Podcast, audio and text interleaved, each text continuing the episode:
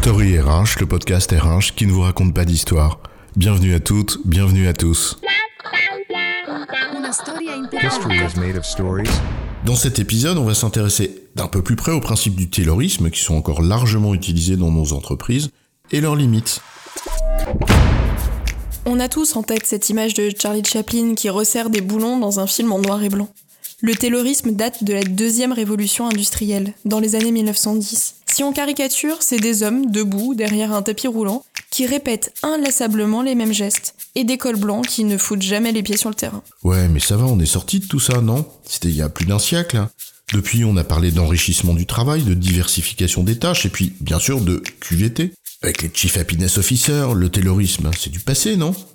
Le taylorisme est mort, vive le taylorisme, c'est quoi l'histoire? Il est vrai que le taylorisme date un peu, mais il n'en est pas moins encore d'actualité, c'est ce que nous allons voir ensemble. Mais avant cela, comprenons bien les principes sous-jacents. L'organisation scientifique du travail, selon Taylor, repose sur deux divisions majeures. Une division verticale et une division horizontale. Commençons par la division horizontale. C'est une décomposition de la chaîne de valeur, on la découpe en plus petites unités organisationnelles de création de richesse. À l'origine, on va jusqu'à lister les tâches les plus élémentaires et hop, à chacun la sienne. Toi, tu poses le boulon ici, moi, je le visse là. C'est une forme de standardisation du travail. Ça conduit à des tâches très répétitives pour chaque salarié. C'est ce qu'on appelle le travail à la chaîne. Et en plus, on va contrôler le rendement de chacun avec un chronomètre. Tu seras d'ailleurs payé au nombre de boulons vissés dans un temps donné.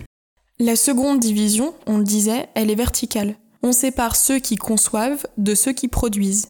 Ceux qui pensent le travail, les cols blancs, dans leur tour d'ivoire, écrivent les procédures pour ceux qui font, les cols bleus, sur le terrain. Pas besoin de réfléchir sur le terrain, il suffit de suivre la procédure à la lettre.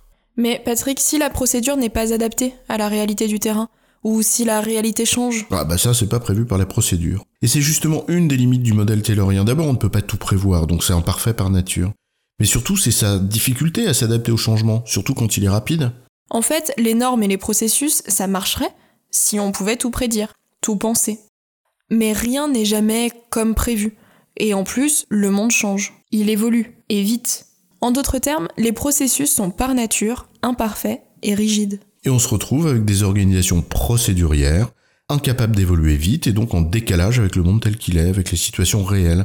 Bref, la théorie et la pratique. Et donc les opérationnels sur le terrain qui se retrouvent avec des consignes qui n'ont pas forcément de sens au regard de la situation concrète à résoudre. D'où l'importance de libérer l'autonomie, mais c'est un autre sujet. Le problème de Taylor, au fond, c'est qu'il pensait qu'on ne demande pas aux personnes qui travaillent sur le terrain de penser.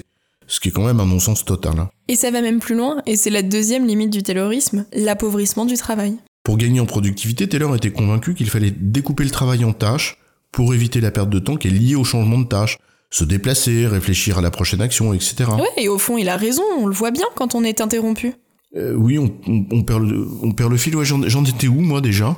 Taylor avait raison, mais à court terme? Ah oui, c'est ça. Au début, découper le travail en tâches, ça fonctionne. Mais sur le long terme, répéter sans cesse la même action à l'infini, c'est lassant, voire déshumanisant. Et en plus, ce même découpage conduit à créer des silos. Et c'est la troisième et dernière limite que nous allons évoquer, même s'il y en a certainement d'autres. Chacun travaille dans son coin, moi je pense, toi tu appliques, ou l'inverse.